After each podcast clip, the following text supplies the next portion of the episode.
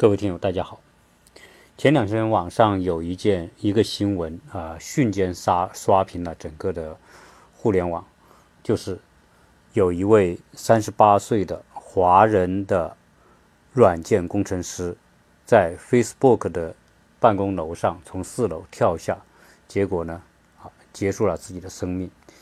这个事情的引因是因为这一位软件工程师他在 Facebook。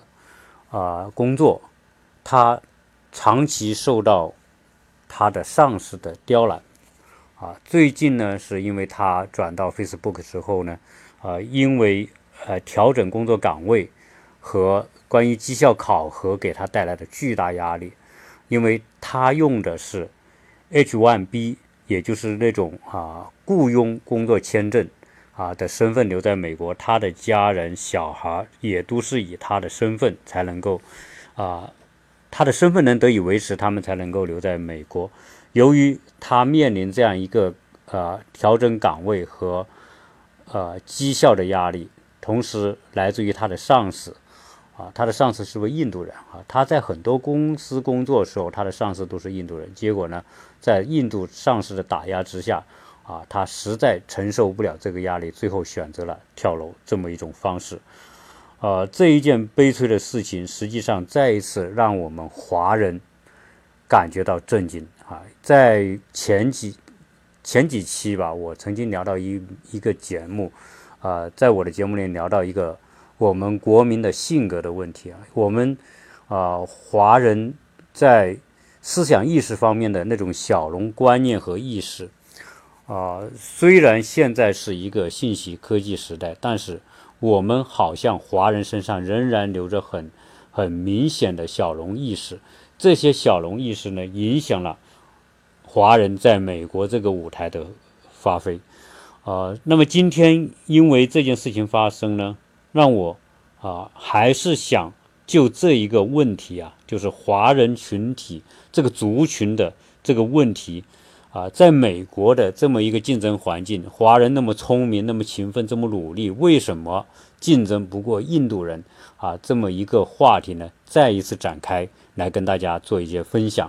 可能我今天谈到了很多东西，和我前面谈到的中国的啊小米性格、大米、小米性格、沙子文化啊，就是那种为什么我们说是散沙？我们沙子是不能捏到一团的，为什么？啊，华人的意识里面会有那么强烈的散沙性格啊！我想呢，在这里再一次跟大家来分享一下，可能有重叠的内容，或者有些话是重叠的啊，希望大家谅解。因为我想呢，啊，就华人的这种性格啊，它到底来自于哪里？啊，今天呢，我想从另外一个角度来跟大家啊阐述我的分析和看法，也就说。华人的散沙性格，很大程度上是源自于我们几千年的农耕文明，那种小农自给自足的家庭为单位的小农生产模式，而这个小农生产模式带来的一个华人群体当中根深蒂固的小聪明算计方式。好，所以我认为算计方式。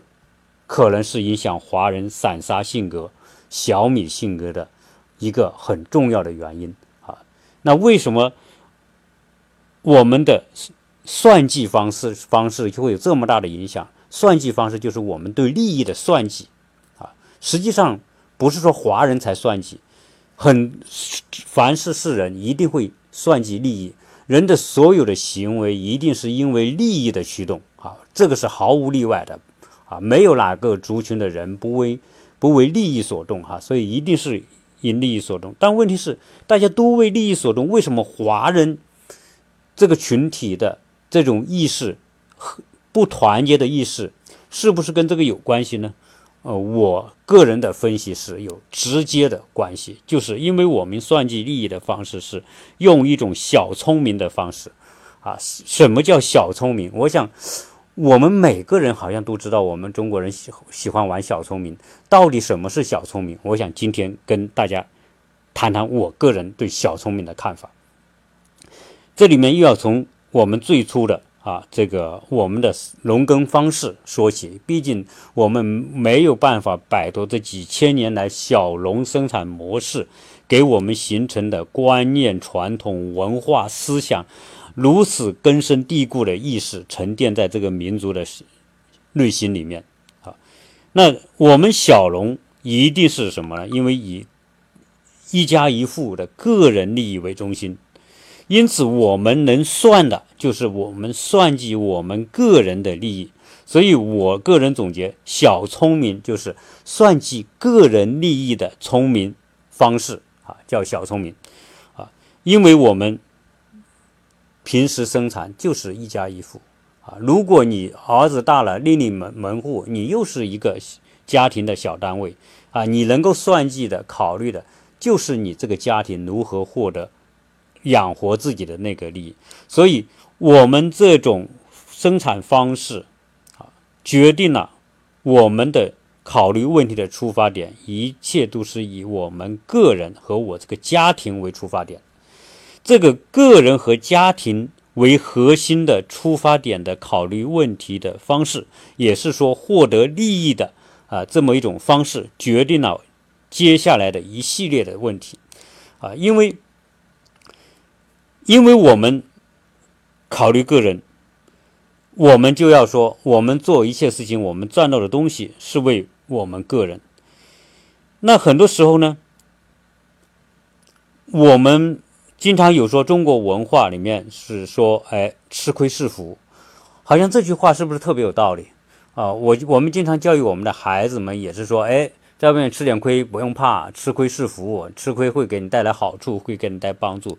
但是呢，我们往往能说出这句话，但是我们做不了这些事情。为什么呢？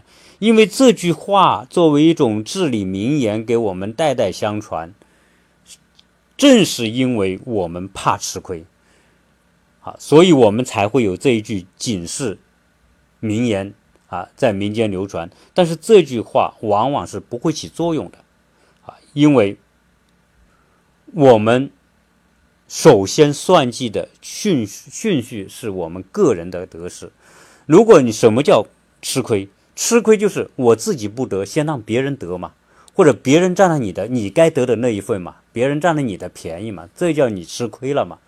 啊！但是事实上你去看，由于我们这种我们这种农耕的模式决定了我们一定考虑个人的利益放在第一位的，所以吃亏怕吃亏是我们这个民族的天性。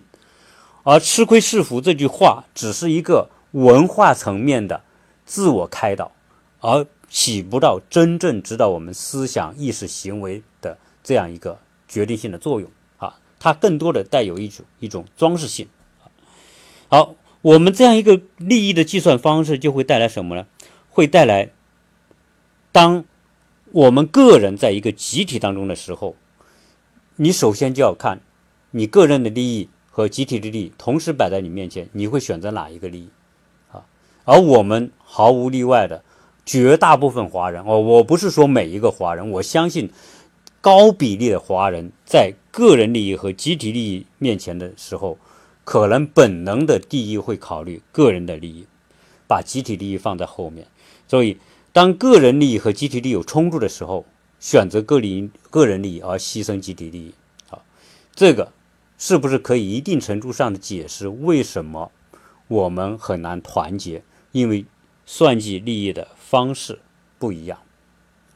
好，我们而且呢，正因为个人利益和集体利益有冲突的时候，我们选择个人利益，所以个人利益也是造成我们华人这样一个群体合在一起的时候的民内争和内斗啊，也就是说，大家。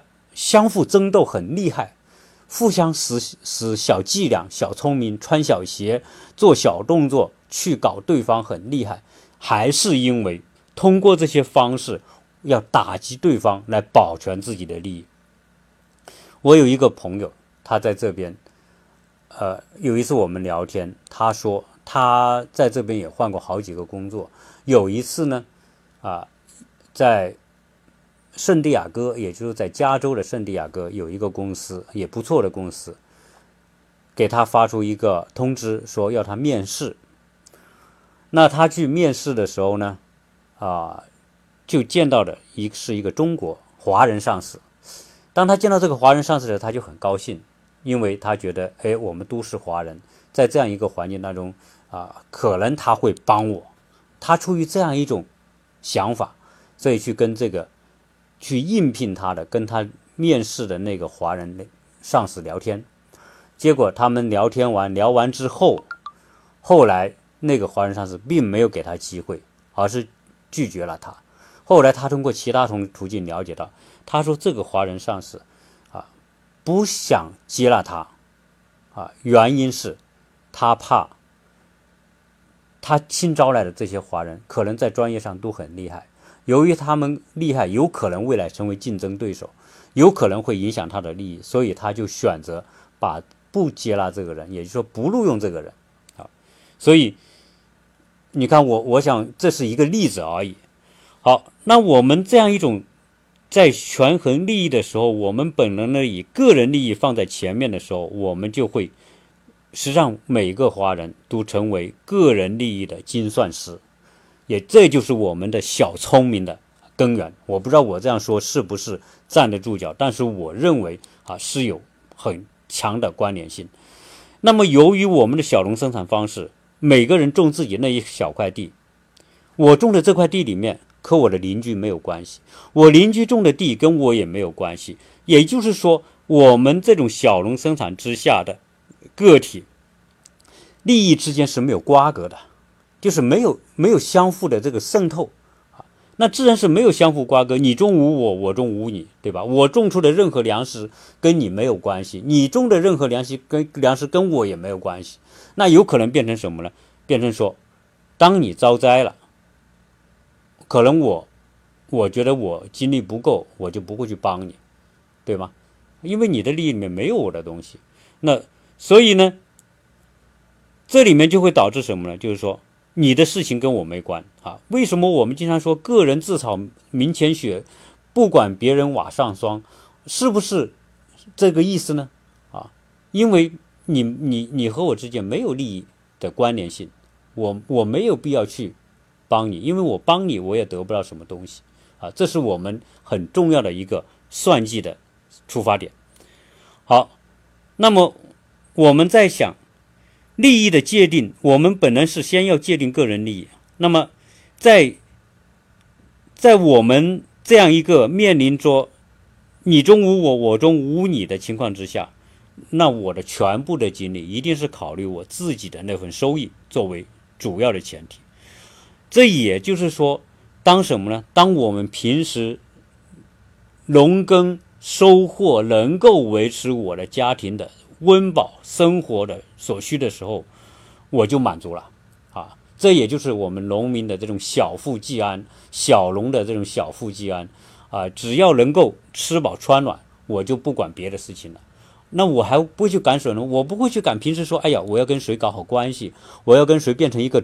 团队，我要大家去互相帮助，大家根本没有这种产生这种互相帮助，构成一个团体，构成一个组织啊的这么一种动因，没有。好，没有这种动因，就变成什么呢？当哪天别人遭灾了，这个时候需要我去救，我就会想，哎呀，能救我就救一下，不能救我就算了啊，因为你不救他，你没有什么损失啊，损失的是别人啊。所以，在和平年代，农民是绝对中国的古代啊、历代啊，中国农民是不可能形成什么组织的，也不可能形成什么团体，也不可能有什么领袖的。所以，这种小农状态之下，就不存在有领袖之说。我们只有一个共同的观念领袖，就是孔夫子啊。孔夫子已经死掉了，已经作古了，所以我们只是学他的话。所以平时，嗯，不会有这种。有号召力的领袖人物，也不可能形成团体。好，只有一种可能性：到每个朝代的末期出现了我们说的灾荒了，大面积的受灾没得吃了，这个时候才有可能什么出现揭竿而起的情况，才有陈胜吴广啊。那么实在。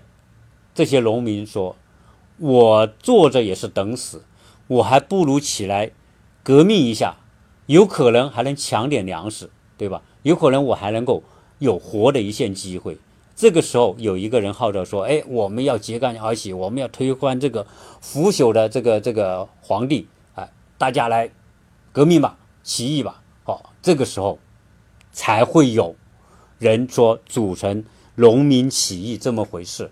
大凡不到这样一个程度，你说要去揭竿而起，你不是找死吗？你还没揭竿，人家就告密了，啊，就就就就你就你就剩被被被被绞死、被杀头了，啊，只有到了那个时候。农民，所以为什么每个朝代都是到了末期，实在是民不聊生了，实在是大面积饿死人的情况之下，农民起义才会发生。如果不是，如果是一个风调雨顺的时候，你看农中国的农民历史上什么时候在风调雨顺的时候发生过革命呢？啊，最多是有些流氓无赖占山为王，那个不叫革命，那个也不叫起义，那就是纯纯粹好吃懒做、打家劫舍的那一批人。对吧？好，当然你我们历史上有农民起义哈，而且我们历史上也有农民团结很成功的啊。当然，也就是我们新中国建立之前啊，共产党的这个革命事业是很成功的啊。因为当然也是几十年、上百年的这种民不聊生、半殖民地半封建社会，大面积的这种遭灾流。流浪，大家没饭吃的情况之下，这个时候说，哎，有领袖人物出现，对吧？我们要打土豪分田地，我们要推翻这个万恶的旧社会，我们要建立一个新中国，我们让大家过上美好的社会主义生活。最后，我们要去实现共产主义的伟大理想，对吧？人人都有饭吃，人人可以过很很很舒舒服的生活。同样，我在这里还要再一次跟大家来。简单的回顾一下我前面说过的工商业文明的利益算计方式和小农有什么不一样？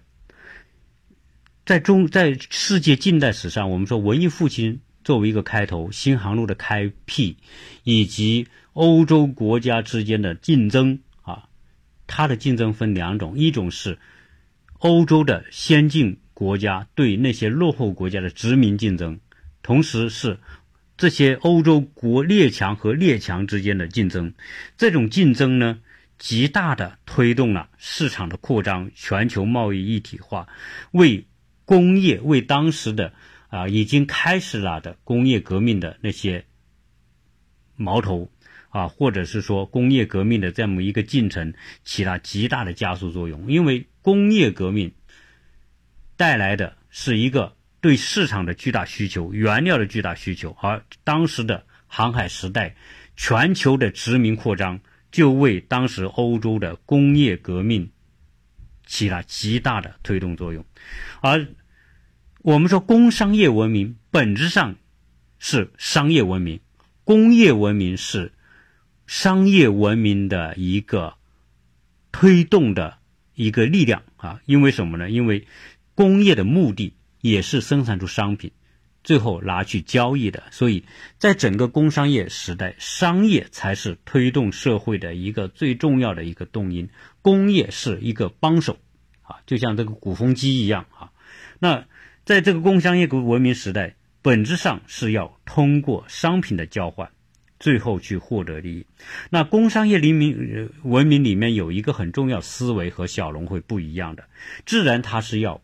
把商品拿出去交换，所谓商品交换就是卖给别人嘛。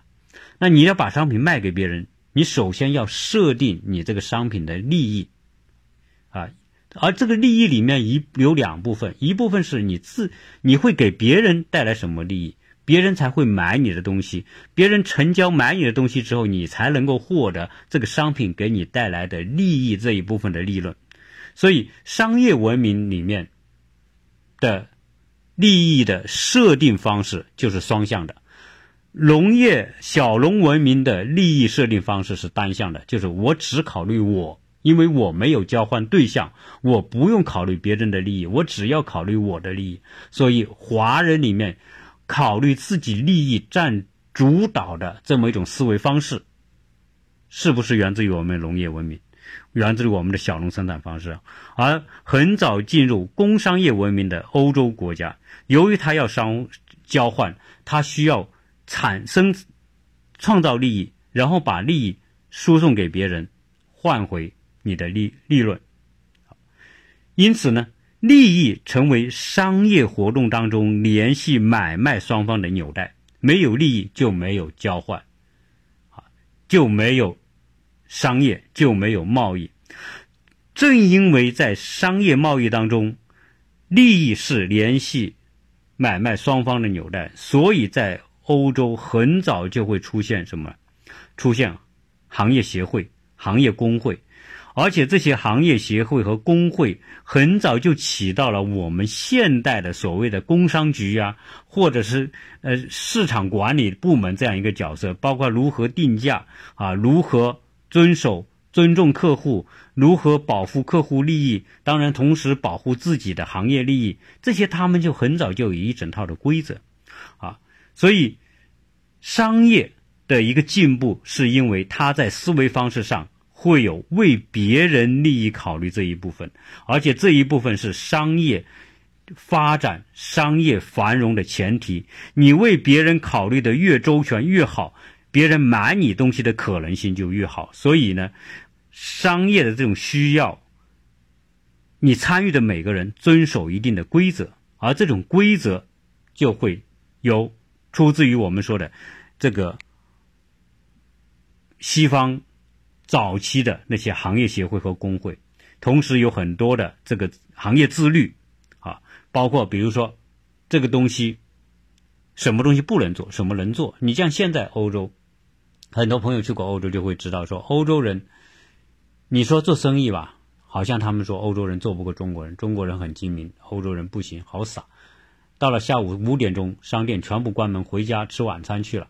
啊，然后晚上城市街道就黑洞洞的，也都不开门。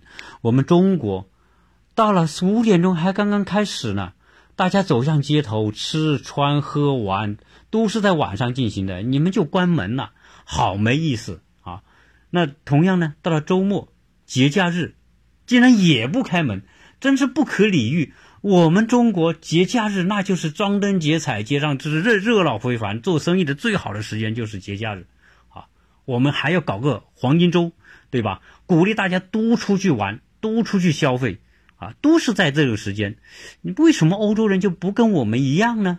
哎，实际上人家是有多少年来所形成的一种共识，就是说，该休息的时候大家都休息，钱不要被你一个人赚掉。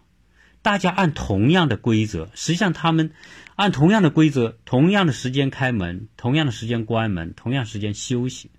哎，你我不会比你赚更太多，你也不会比我赚太少，我也没有必要去说用恶性竞争去抢你的客户，你也不用抢我的客户。所以大家还有一种什么机会均等的思维方式，这是今天我们看到欧洲的很多商业的一种一种业态的模式啊。那因为。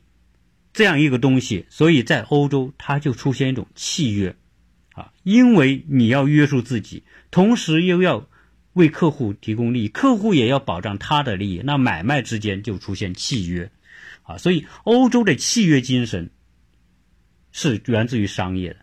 我们农民不用交换，你没有多余的东西，你哪有什么契约呢？你不用贸易，你不存在要订货。购货送货，你不需要这些服务，所以在中国，我们只有地契，就是你土地买卖可能有个地契，商业买卖合同，哈，我我是没有看过中国古代的这种说，或者我们说呃近代啊有什么商业合同这一说啊，但是欧洲人、威尼斯商人啊，那个阿拉伯商人，包括主要是欧洲人吧。啊，这个葡萄牙、西班牙、大航海等等啊，大家荷兰人各自的这种海上贸易，哎，他们需要这样一种契约来保护自己的利益，同时保护对方的利益，哎，这个达成一种平等。所以，西方的某一种平等的观念和思想跟契约也是有很大关联的。除了我们说文艺复兴的文化思想解放带来的人文思想的开放之外，哈，商业的平等。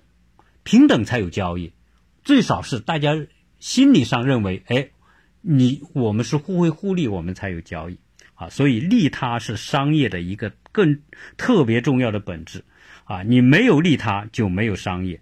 没有利他就没有商业成功。今天你看世界上那些做生意做的成功的品牌啊，那些一百年来仍然很辉煌的那些企业，在他们的经营的观念里面，一定有一种东西，就是保护客户利益啊，为客户着想。我们中国叫客户是上帝啊。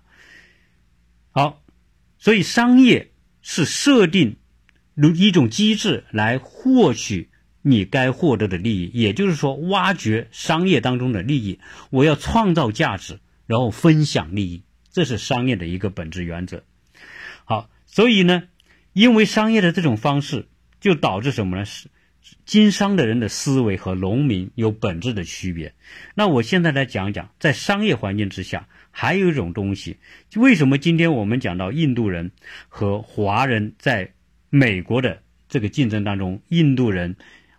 好像做得更出色，啊，特别是在高科技领域里面，啊，他们普遍占据了比较高的位置，甚至在谷歌、在微软和在那些啊特别知名的国际性的大公司里面，会出一些像 CEO 这样的这样这样的角色，啊，那这些是得益于印度人的整体的。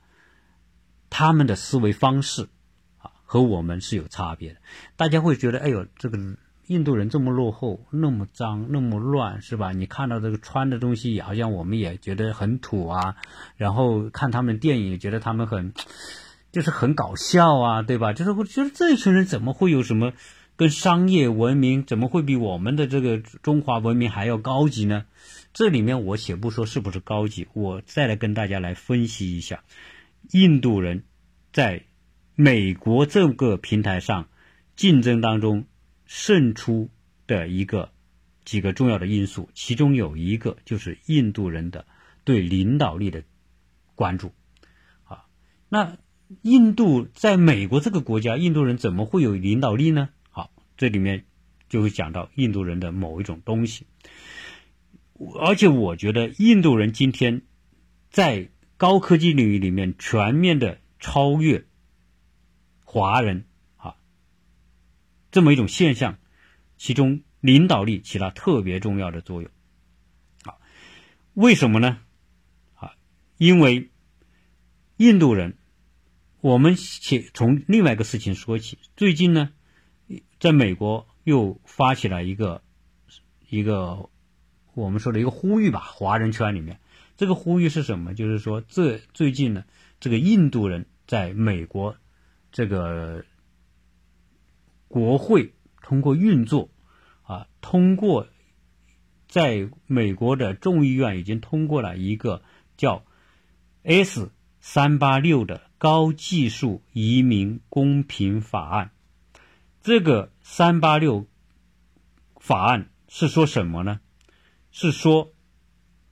这个法案一旦通过，就取消现在美国的高科技人才移民的旧有的规则。原来的规则是，每个国家最高在每年十四万的绿卡当中，就是说，他美国全年发十四万的绿卡，任何一个国家最高不能超过百分之七。百分之七是多少？十四万，那不就是一万张吗？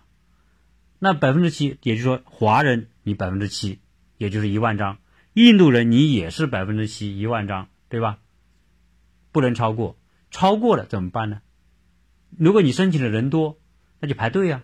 所以导致印度人在我们说的这个高科技，就叫 H1B 这样一个呃工作许可。签证和绿卡的这个问题上积压了好多的人，因为印度人呢，他的裙带关系特别厉害。这里面就是说，印度的裙带关系也体现他们的一个团结性。那由于在过往的很多年，印度人大规模的，他每年几十万人申请 H1B 这个工作签证和和绿卡，那他们积压的人最多，华人也有积压，但是华人没他们多。哎，现在为什么华人反对这个 S 三八六法案呢？是因为一旦通过取消了这么一个限制，国别限制，就变成谁排在前面，谁获得，而且一个国家最高不能超过百分之八十五，大这个是个根本性的改变，就意味着什么呢？过去在 H1B 排队的这些等着绿卡的这些人，大量的都是印度人，现在这个法案一旦通过，取消了百分之七限制，那意味着百分之八十五的。这一类的这种高科技的这种工作绿卡机会，全部会被日本人得呃印度人得到，华人几乎就就基本上就是靠边站了，就得不到了。所以这也是导致现在这个华人啊极力的反对这么一个法案的一个原因啊。曾经还有人也也也请我说在节目里面去讲一讲这个事情，但是我也不知道该怎么讲这个事情啊，因为当然我希望华人在这个嗯。过程当中，不要因为这个法案通过，然后，啊，损失，啊，华人获得绿卡的机会。但是这个法案一旦通过，一定是华人损失绿卡啊的获得机会啊。所以啊，我也觉得大家华人能够团结起来去呼吁，啊，呼吁给国会议员。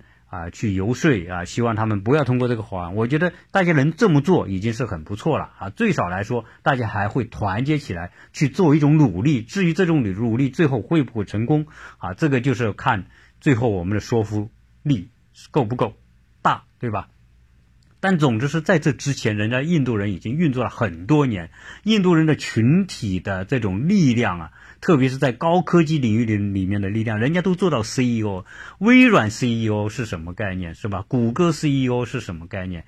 那都是等于在美国，那真的是属于凤毛麟角。他们可以上通总统，下通地方的州，啊，国会。他们都有很强的人脉关系，所以他们才能够，这这已经运作很多年，最后他们到现在他们要成功，像那个踢球似的，啊，那么他们要进球了，这个时候我们来来来来阻止，啊，这个阻止能不能成功啊，我也不知道啊，这个东西不是谁的个人愿望啊，人家是一个一群人，一个族裔的人，特别那么多的高层人。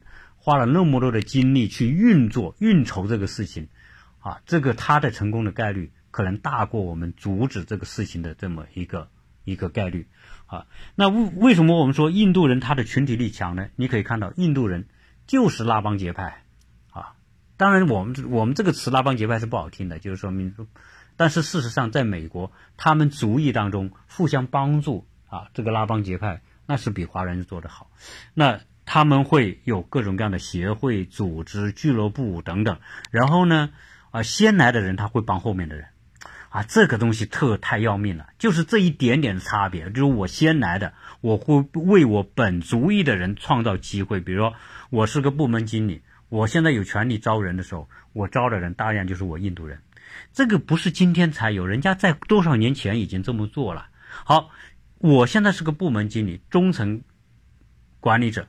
我招下面很多员工是印度人，啊，当然也有华人，但是呢，在中层管理者岗位上，那个时候高层都是白人，啊，那印度人努力努力努力，爬爬爬爬到中层管理者，哎，我下面招很多印度人，哎，这些中层管理者数量多啊，大家再努力努力努努力，然后通过各种方式表现，当然这个方式表现就很多啊，这一努力这里面就要讲到这个。印度的大学生啊，在美国读书，有百分之二十到百分之三十的印度大学生学完自己的专业之后，还会选一个 MBA 的专业，啊，这个是其他族裔的人没有的，华人是没有多少人去学 MBA 的，啊，MBA 是什么？MBA 就是商业领导力呀，这个商业领导力是干什么？商业领导力就是如何。把你能够团结的人都团结在你身边，就像我们原来抗日民族统一战线一样嘛，团结一切可以团结的力量。哎，我现在学 EMBA，对吧？EMBA 是干嘛？第一，我上面跟上司怎么搞好关系，也叫情商嘛。也跟下面怎么好好搞好关系，下面怎么团结自己的力量啊？但实际上 EMBA 就是一个商业关系学，啊，如何去利用你上面的人为你而用，也为利用你下面的人为你而用，啊，它本质上是商业情商的一种训练。那印度人他他学这些课程有没有效果呢？太有效果了啊！今天部门经理的人往上走上变成高公司的高层啊，变成副总裁，哎，最后人家成了总裁，那就完蛋了。这个示范效应太强大了。你今天印度印度裔的人在美国的高科技公司成为微软的总总裁，微软的 CEO。是吧？谷歌的 CEO，这是全球标志性的公司啊，他们就成为商业领袖，美国商业界的领袖，他们可以决定我的公司这么庞大的体系里面的工程管理者是谁，那肯定用我的印度裔的人呐，对吧？我就像就像我们这个官场一样嘛，我一当上这个市长或者是书记，那我肯定有提拔很多人，是是我我的人呐，对吧？那今天。印度人在在美国的高科技公司也一样，大量的提拔自己人进入中层管理者，所以基本上印度裔的人就控制了这些高科技公司的一些关键的部门和要害。那最后，华人你还有戏吗？你不会有戏的啊！你能够当到一个中层就不错了，我估计中层都当不到。我们刚才讲的这个三十八岁的 Facebook 的这个华人员工啊，那个姓那个姓秦的啊，最后。跳楼就是长期受到印度，呃上司的压制。我估计他的印司上司也是一个中层管理者嘛，啊，这就已经成了一个大的格局了。所以，华人要在高科技领域里面出人头地，现在已经变得更难了。如果当初是白人在这些公司主掌权力的时候，华人还有一定的机会，对吧？还会有像李开复啊。像什么陆浩啊，还有什么，呃等等那些曾经华人在美国高科技公司里面当上副总裁这样一个情况，可能在未来会越来越少，啊，因为这些印度人从中层到高层，他们控制了整个公司的这个经营权的时候，华人的在这些公司在这个行业的处境会更加糟糕，比白人那个时候还更糟糕。你去想想。当初白人当政的时候，在这些公司主持的时候，你印度人和华人是平等的竞争，但是呢，你华人不团结，你不会拉帮结派，啊，你不会构成一个利益团体，你不会互相帮助，对吧？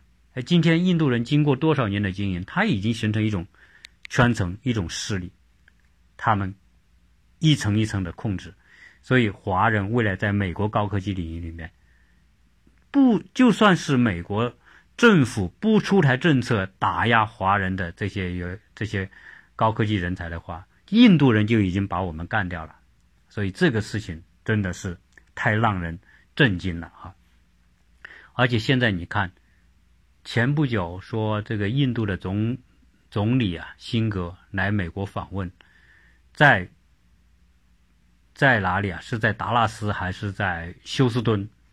啊，就是就是德州搞了一个五万人、五万印度裔的人的大聚会，就是特朗普为了讨好这个印度的总理辛格，把印度五万人聚集在一起，在一个大的体育场啊，然后特朗普为这个印度总理站台。你去想想，那可见印度今天印度裔的人在美国的势力已经不可小觑了。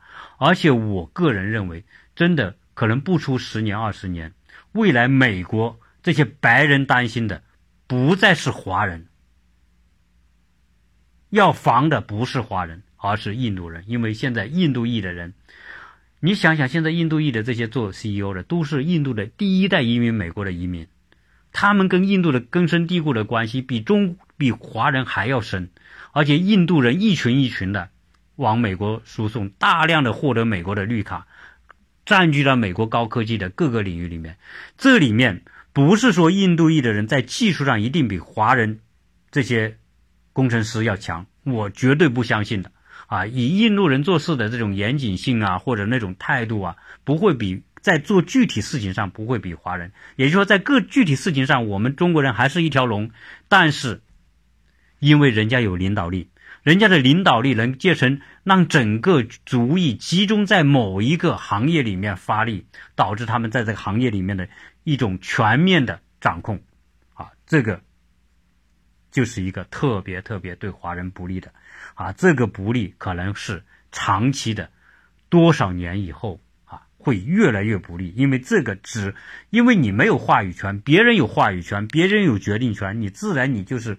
人家愿利用你就利用你，不愿利用你，我印度裔的人大量的大学毕业做学软件的，我根本可以不用你。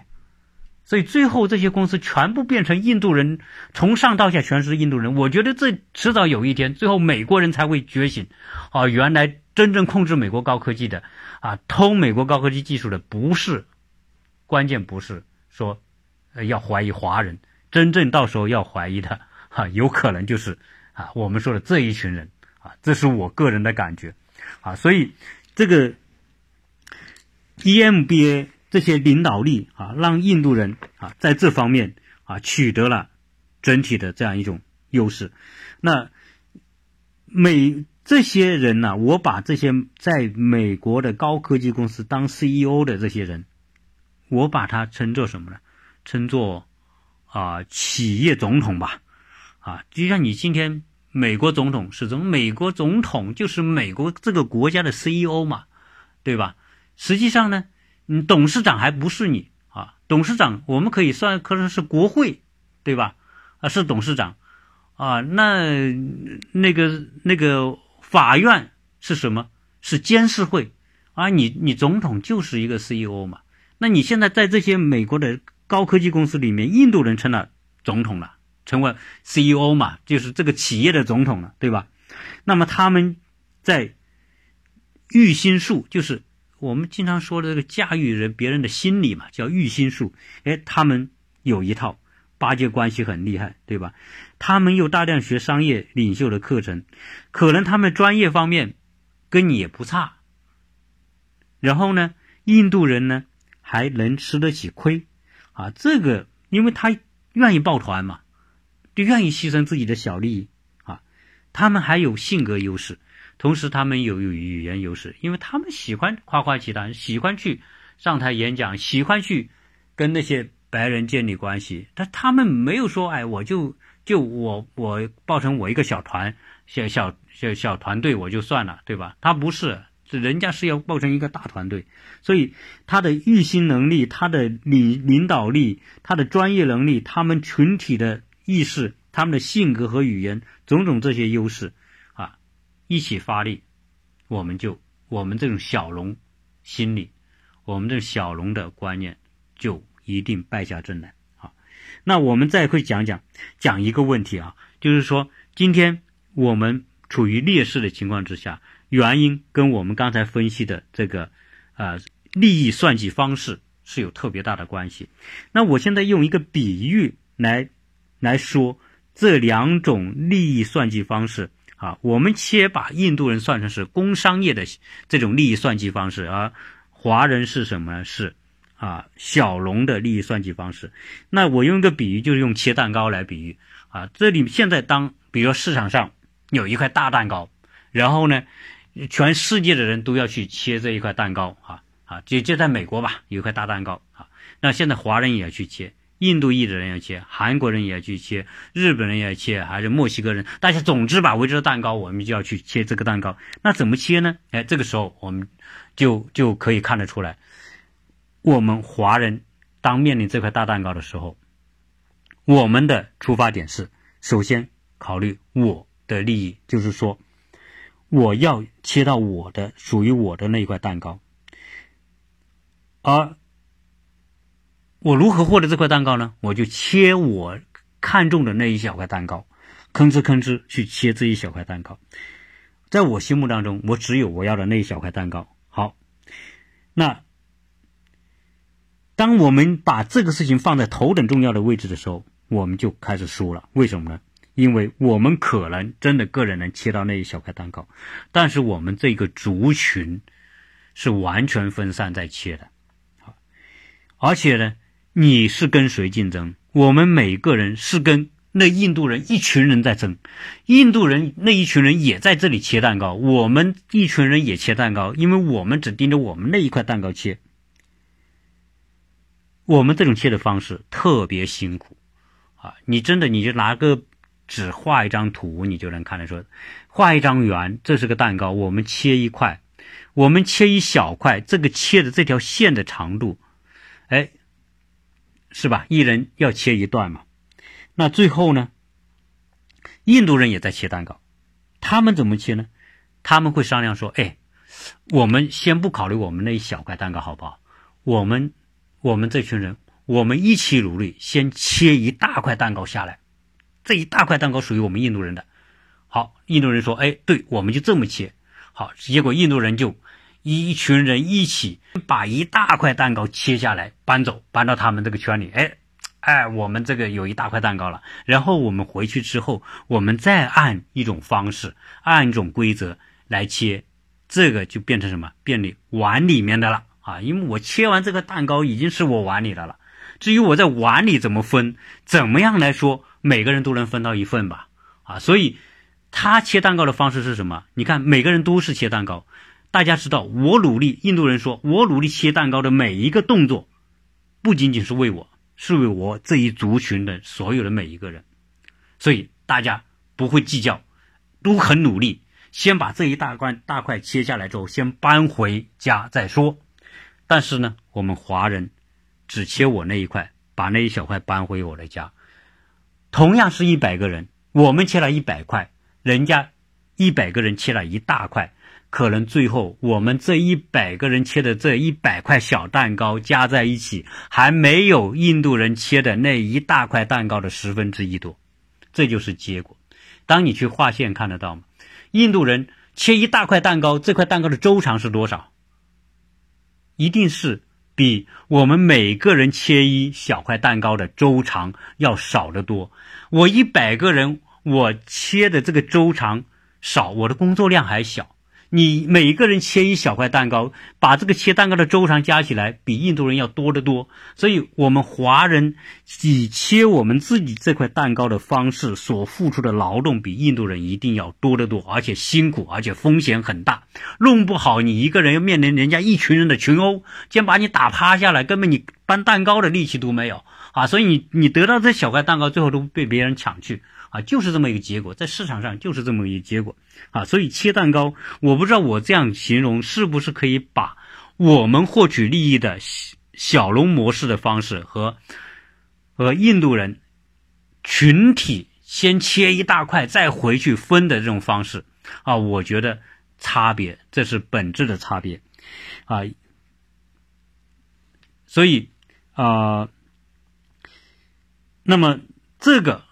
差别在什么呢？在次序的差别啊！我们是先个人，没有集体，但是印度人说我先集体再个人啊。那这样一来，你中有我，我中有你，我们就会团结，因为我做的切的这块蛋糕有你的一份，所以大家会很团结。你说要定什么规则，大家愿意遵守这些规则。你一个人干这个事，你不用规则，你就自己干。也不团结，所以呢，最后呢，虽然你人跟别人一样多，你也一百个人，人家也出动一百个人，最后你一百个人，可能只切到人家十分之一，而且还累个半死，最后有可能被人群殴一顿，结果呢，某一个人被人群殴的时候呢，站在旁边切的另外一个华人，你也只能看着，你还帮不上手，你还不敢帮，啊，最后就变成什么？所以你看，就是泥巴对沙子嘛，啊，你沙子是一粒一粒的。大家利益模式里面算计利益的方式，所以我个人认为说，小农意识的劣根性的一个根本点还在于我们算计利益的方式有问题。好，我们的小聪明有有问题，小聪明就是百分之百的考虑个人利益，这叫小聪明，而大聪明是印度人是，我先保考虑我这个群体的利益。这两种完全颠倒的模式，就导致了两个完全不一样的结果，啊，所以我今天，啊，我可能认为是信口雌黄，啊，而且啰里啰嗦，但是呢，我努力的想在啰里啰嗦当中把这个小龙的小聪明这种利益算计的思维方式和印度人的那种群体的群带的这种利益算计方式做一个比较。啊，希望我这个比较能够说清这个问题，也可以让我们的听友在不讨厌我啰嗦的前提之下，能够考虑清楚华人该接下来该如何进行转变。我们如何能够？你看，今天我们要去抗议这个国会通过这个法案，如果平时我们华人就有很严密的组织。有很多的团体，大家平时有高度的互动，高度的那种啊相互帮助，对吧？做好了这种群众基础的这种组织工作，你今天要一号召，你号召一万人，一万人就能出来；号召十万人，十万人就能出来。但是今天你号召只能几十个人去到华盛顿，啊，如果是其他族裔的啊，如果是印度裔的，为了维护他这个，有可能他们能够几千个人去。啊，他能够调动几千个人，啊，因为这几千个人是去搬一块大蛋糕的，这就是差别，啊，这当然从某个角度来说，不是我们华人每个人的错，我也是其中一个，我也知道，可能我们在很多问题上，我们算计利益的时候，先把个人放在第一位。啊，这种这种算计力的方式，在商业文明时代是有特别大的问题。所以我一直认为说，虽然今天我们华人在美国的也好，在中国的也好，今天你都是处于这样高度发达的商业环境当中，但是我们骨子里的利益算计方式，仍然着影响着我们这一个族群的人。我们今天出口。为什么中国产品在全世界卖的最便宜？在国内也一样啊。我们这些出口加工业，内行内竞争，大家你争我夺，抢一个单，你相互压价，不是这样吗？为了我那个单订达到这个订单，我就降价，我先拿到再说。你没有一个特别严格的行业协会来规范约定，来保护我们这个行业的共同利益啊！我们让价不能怎么让，对吧？我们。我们我们应该怎么样来让我们这个行业获得应有的利益，而不是相互压价，只抢到我那个单？这和我刚才说的切蛋糕有什么区别呢？没有区别。你用我切蛋糕的分析方法和原理来考虑我们国内的种种的一窝一呼一拥而上的这种这种投资方式，然后呢，最后就像食人鱼一样。把这个猎物吃完，肉吃完就一拥而散，剩下一个行业，剩下一个骨头啊！今天的共享单车不就是这样吗？我在我现在也另外开了一个小节目，叫《鸟叔瞎说》啊，我会分一些小的专题来谈这些东西。如果你有兴趣，你可以去听我那个小专辑，可能我那个小专辑会不会那么长？可能让你会听得更轻松。那今天。关于我们的小聪明，我们的算计方式，呃，决定了小龙意识这么比我上一次在谈到啊我们的散沙性格和我们的小米啊这种族群啊的原因，可能更进一步往下深入了一步，就是说。啊，我上次只讲到这种散沙为什么是散沙，我今天讲的形成散沙的原因，是因为我们的利益算计方式有问题啊，应该比上一次更进一步。如果你把这两集合在一起听的话，我相信啊，可能你会更明白我想说的是什么。我说这个，希望更多的华人能够听到，出于对整个群体利益的推动。如果听到我这个节目，你有感动，你有感触，你认为我说的对的，请你务必转发，让我们更多的华人知道我们的问题在哪里。我们在美国这样一个舞台上，我们过去输给了别人，我们未来还要输给别人呢？别人吗？我们这一代输给了别人，我们下一代还要输给别人吗？我们不能。如果我们再输给别人，我们在美国的高科技领域里面将没有任何的空间。据官方统计，印度每年有五十万人等着申请工作绿卡。那那些有工作签证的人要拿绿卡，他通过了现在的这个 S 三八六的改革方案以后，未来大量的高科技人才将会获得美美国绿绿卡，而中国人能够拿到绿卡的机会会越来越少，因此他们会有源源不断的人将会进入这个领域里面，不用美国政府出手，我们已经被印度人赶尽杀绝了，这就是可能的结果。希望大家能够分享我这个节目这一期节目，谢谢大家收听。